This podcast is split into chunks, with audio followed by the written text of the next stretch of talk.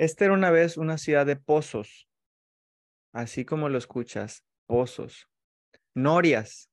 Y, estos, estos pozos o norias vivían en esta ciudad donde mostraban en su brocal todo lo que tenían dentro. Brocal es lo que está alrededor de un pozo. Así se llama brocal. Entonces, había pozos que estaban sacando sus objetos materiales, ¿no? Como objetos de plata, así, bien bonitos. Objetos de oro, sus carros, sus, sus este, objetos materiales, todo lo que, lo que, lo que ellos este, habían acumulado al cabo del tiempo. Y había otros pozos que habían eh, acumulado a lo largo de su vida mucho conocimiento. Entonces estaban mostrando afuera de su brocal todos los cursos que habían tomado, todos los libros que habían eh, aprendido y ellos presumían justamente su conocimiento. Otros presumían a sus positos, porque en una ciudad de pozos hay positos, o sea, hijos positos, hay hermanos positos, hay mamás positos, entonces había personas que estaban muy, pero muy este, eh, orgullosos de su familia. Entonces sacaban a sus hijitos positos, a sus mamás positos, a sus papás, a sus, a sus sobrinos, a sus nietos y así. Se la pasaban presumiendo a, en sus Facebook depositos. es mi cuento y se aguantan. Había Facebook en esta ciudad de Pozos. Entonces presumían en sus Facebook depositos a todo lo que querían presumir en su brocal. Pero había un pozo muy extraño, era como un hippie vivía en Sayulita, ¿no? no, no, no, ya, no te distraigas, Neto, Había un pozo que era hippie y que quería eh, saber qué había más allá de todas esas cosas que todo el mundo presumía. Entonces dijo, yo nunca he ido a lo profundo dentro de, mi pozo, estoy lleno de cosas, o sea, estaba saturado de cosas. Entonces lo primero que hizo fue deshacerse de sus cosas materiales y las sacó y las puso a la venta. Eh, hizo tres cajas. A la venta, o sea, para vender, para regalar o para tirar. Entonces ahí hizo sus tres cajas y ya hizo su bazar en el brocal y empezó a regalar todo o vender todo o, o, este, o tirar todo. Después de que se deshizo de las cosas materiales, también se deshizo de, de todo su conocimiento. Todos los libros, todos, todos sus libros que tanto había atesorado, también los vendió. Y sus cursos, todo, todo. Empezó a liberarse de todo lo que estorbaba en su, en su propósito de ir a lo profundo, porque no podía conocer lo que había abajo, sino se vaciaba primero del conocimiento. Vacía todo, todo su, su pozo que estaba lleno de conocimiento. Y también se vacía de sus codependencias y dependencias afectivas de relaciones de todo tipo, con, con su posito pareja, con su posito hijo, con su posito papá, con su posito abuela, con su posito hermano, todos, todos, trabajó en terapia, todo eso para liberarse de todos esos apegos que tenía. Y ya que se liberó de todos sus apegos y los regaló y los vendió o los tiró, es cuando empezó a ir más y más profundo hasta que llegó a encontrar agua, agua, algo que ningún otro pozo había encontrado. Él no sabía, este pozo no sabía qué es el agua. Simplemente cuando experimentó el agua sintió una sensación de bienestar. No sabía describirla, así es que empezó a sacar el agua hacia su brocal y este sucedió algo maravilloso, empezó a surgir vida, vida así alrededor de este pozo, empezó a surgir arbolitos chiquititos y al cabo de los años unos arbolototes que empezaron a, atraer a muchos animalitos y empezó a haber vida alrededor del brocal, tanta que llamó la atención de los que estaban ahí en la ciudad de los pozos y fueron a preguntarle todos, ¿qué onda contigo? O sea, ¿qué hiciste para estar lleno de vida? ¿Cómo lo hiciste? Y él lo único que respondió es, simplemente me vacié de todo lo que antes creía que yo era y fui hacia lo profundo. Es lo único que hice. Y ahí termina el cuento. ¿De qué se dan cuenta con este segundo cuento?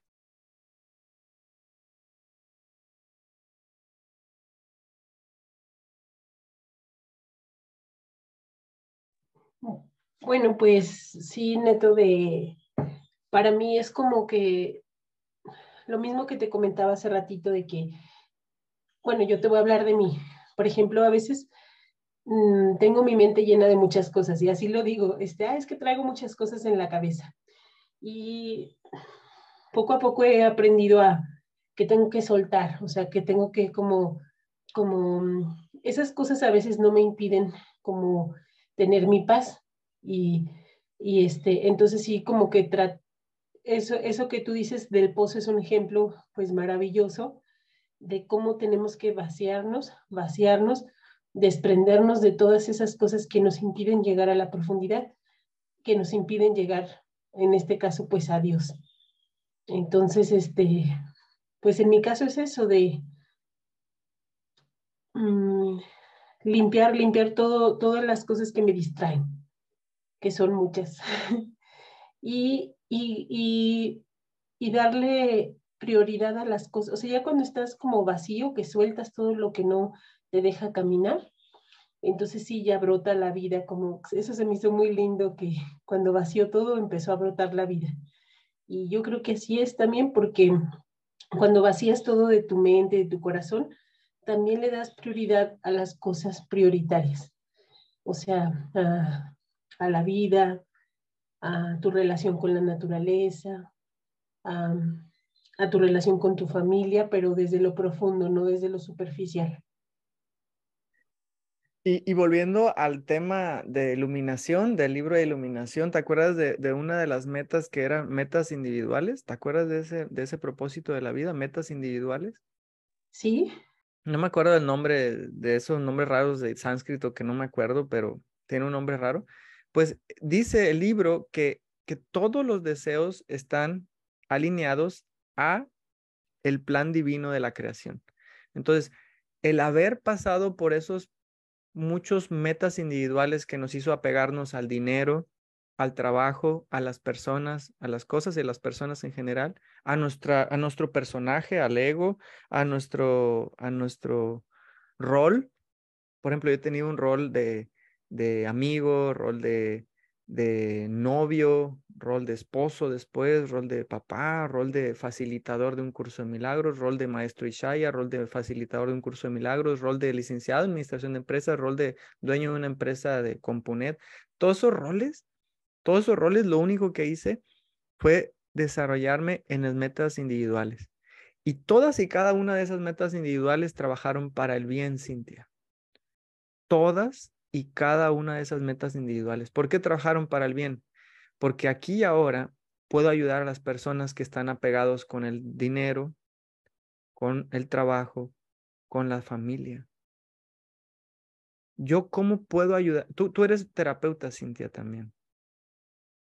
Y estoy segurísimo que todos y cada uno de tus apegos te van a ayudar a que seas una mejor terapeuta porque todo trabaja para el bien, o sea, ninguna distracción ha habido, ninguna distracción ha habido. Solo ha habido una lección que Dios quiere que nosotros aprendiéramos. Todas son lecciones que Dios quiere que, que, yo aprenda, dice un curso de milagros. Todas son lecciones que Dios quiere que yo aprenda. Entonces, ¿por qué juzgar mi pasado si el pasado me preparó para el presente? Me, me, me preparó con un montón de tropiezos que me permiten hoy ser un mejor maestro en palabras de aceptología, de lo que nos enseñó Lucy Colorado en ese día maravilloso que nos dio el curso de aceptología, dice, ella dice que su maestro, que se llama Gerardo Schmidling, dice que maestro es la persona que ha pasado por todos los errores, por las cosas más difíciles, por todas las distracciones. Eso es un maestro. Entonces, Tú, Cintia, cada vez que te digas, es que me he distraído, es que me distraigo, qué bueno, Dios te está preparando. Dios me está preparando. Qué buenas distracciones me ha dado, porque me ha dado cada lección que, que las rupturas amorosas, que las enfermedades, que las violaciones de niño, que esto, que mis enfoques en lo malo, en lo feo, en lo en el juicio, en el ataque, en, en mi mente condicionada todo ha sido un proceso de aprendizaje. Y cuando lo veo como un proceso de aprendizaje, ahora me doy cuenta que puedo ser un mejor maestro con tantas lecciones que Dios quiere que yo aprenda.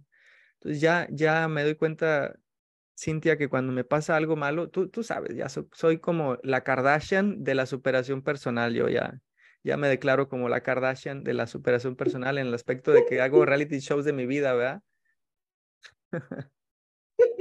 ¿Verdad que sí, sí? Hago, hago, reality shows de mi vida. Me, me, me, da apendicitis y al día siguiente, no, no, a la semana más o menos de haberme dado apendicitis, estoy platicándoles, ¡ay! ¿Qué me pasó esto?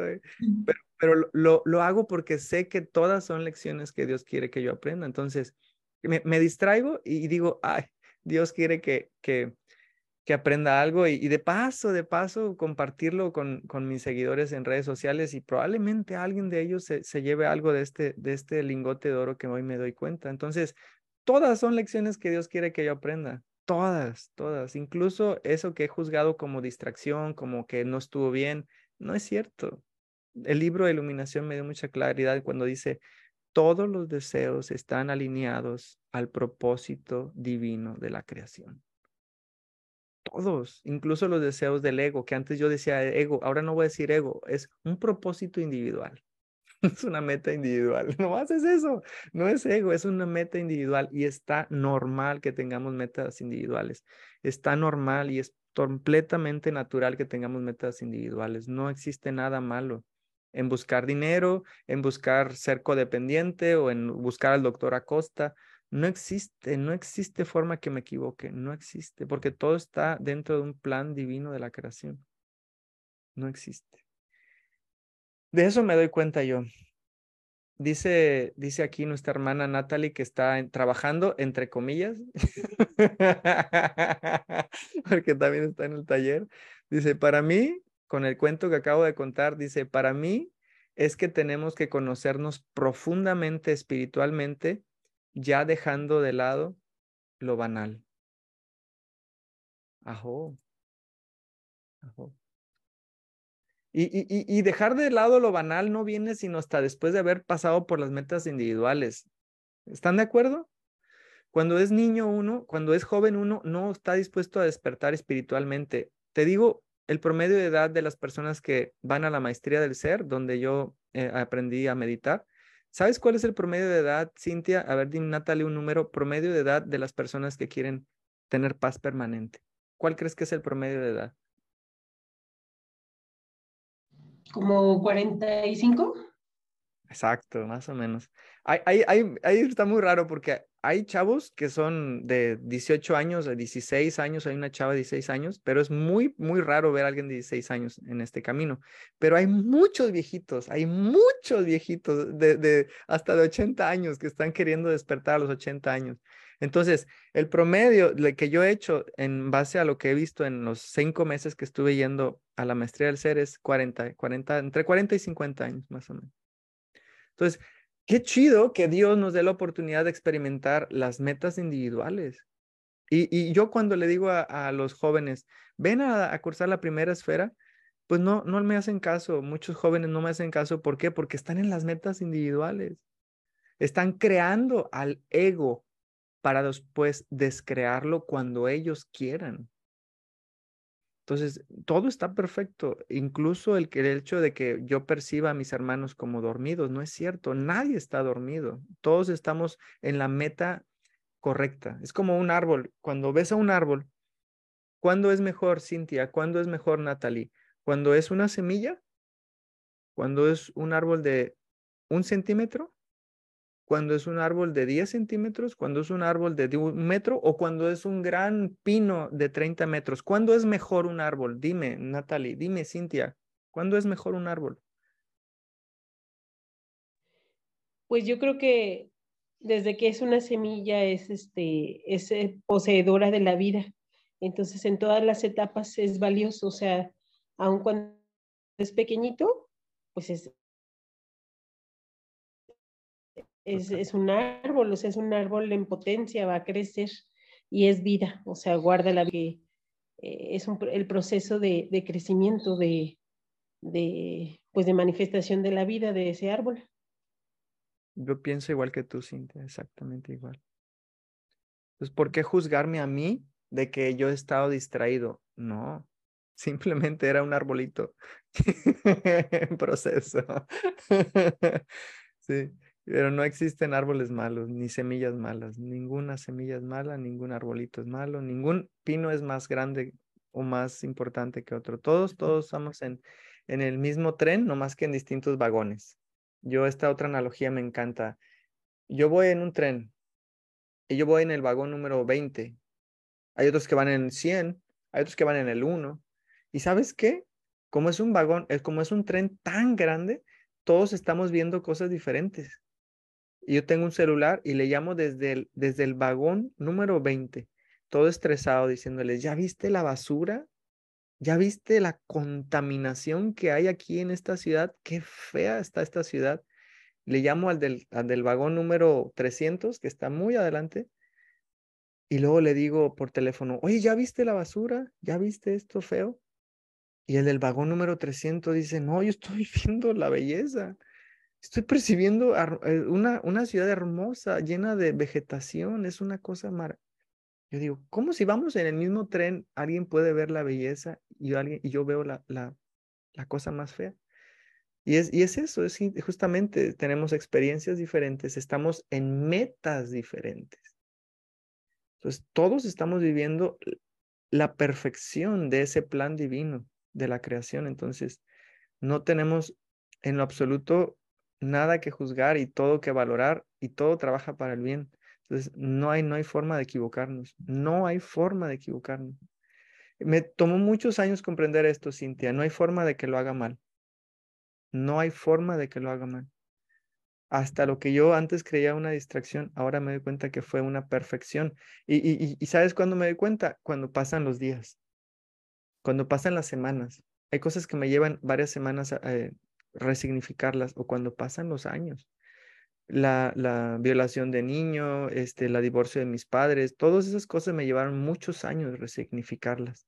Pero perdonarlas y verlas de otra forma también lleva su proceso. Entonces, para mí ha sido un, un proceso de, de muchos años el estar resignificando mi vida y estando constantemente aplicando un curso de milagros, constantemente yendo a terapia, constantemente ascendiendo, esos tres recursos que yo uso para poder resignificar toda mi vida, todo lo que mi ego me dice que está mal.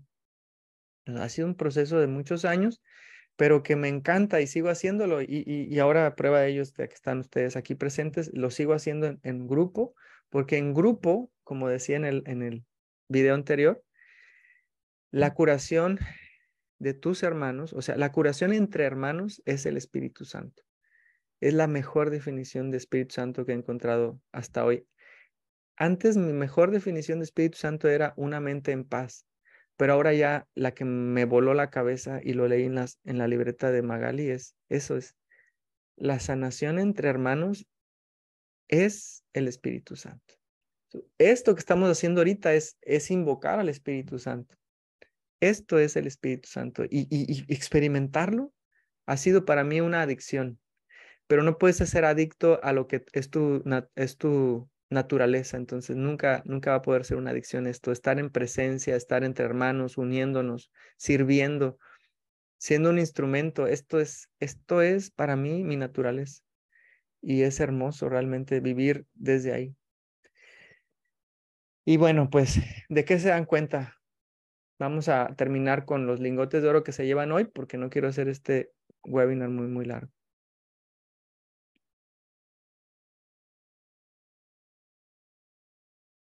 ¿Qué te llevas hoy?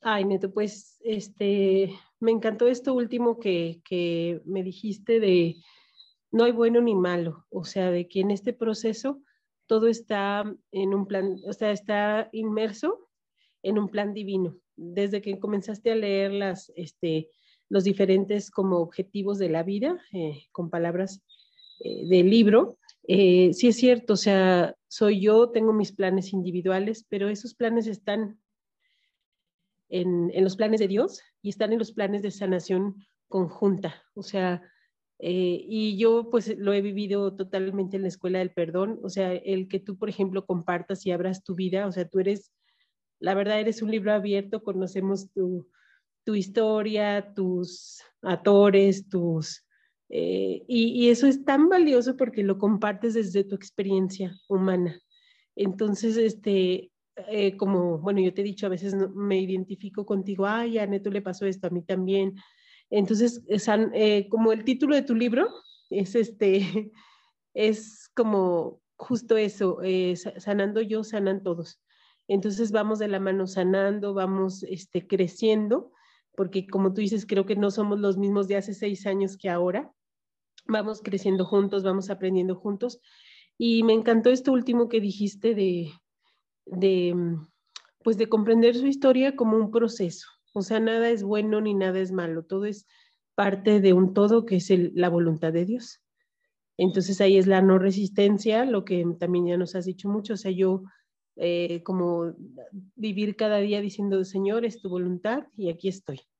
Para lo que tú tengas destinado para mí en este día, aquí estoy y me, me apruebo, me, me reconozco y me, y me valoro en el proceso en el que estoy ahora. Ajo, muchas gracias, muchas gracias. Y, y la voluntad de Dios es que su hijo sea feliz. Sí. Y todos somos la afiliación, todos somos el santo y bendito Hijo de Dios. Entonces, cuando estoy eligiendo por la felicidad, estoy eligiendo por la voluntad de Dios. Si no estoy eligiendo por la felicidad, estoy eligiendo por distraerme. Una, una de los lingotes de oro más hermosos que me han caído, Cintia, y esto es un lingote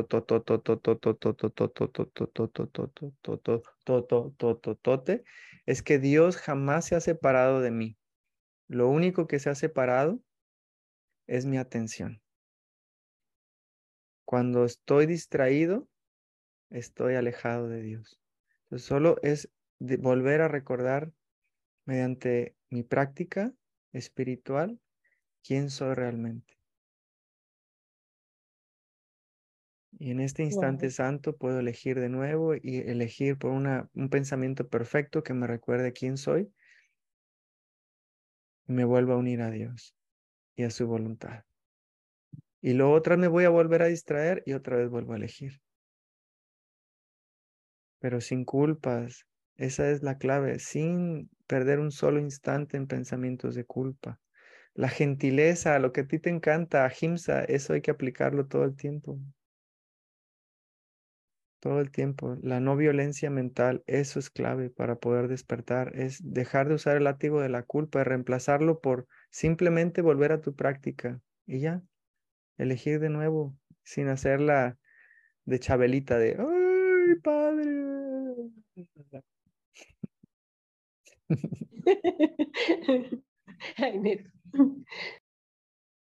Dice Natalie en el chat, Gracias, Natalie, por habernos acompañado desde, Chamba, dice aquí. Para mí, esta reunión me tranquilizó mucho saber que si no encuentro aún la paz, es porque aún no he buscado en lo profundo de mí. Recién estoy empezando en la sanación y que no es tarde ni temprano para encontrar la espiritualidad. Ajo. Namaste, Natalie. Muchas gracias por habernos compartido tu, tu corazón a través del chat. Muchas gracias, Cintia, por haberme compartido tu corazón a través de tu voz y gracias al Espíritu Santo que nos acompañó hoy en esta reunión. Muchas gracias. Muchas gracias a ti, Neto, y gracias por compartir este momento tan bello. Mil gracias y mil bendiciones para ti, para Natalie también. Gracias. Y para todos. gracias, gracias a ti, Neto. Bye. Mil gracias.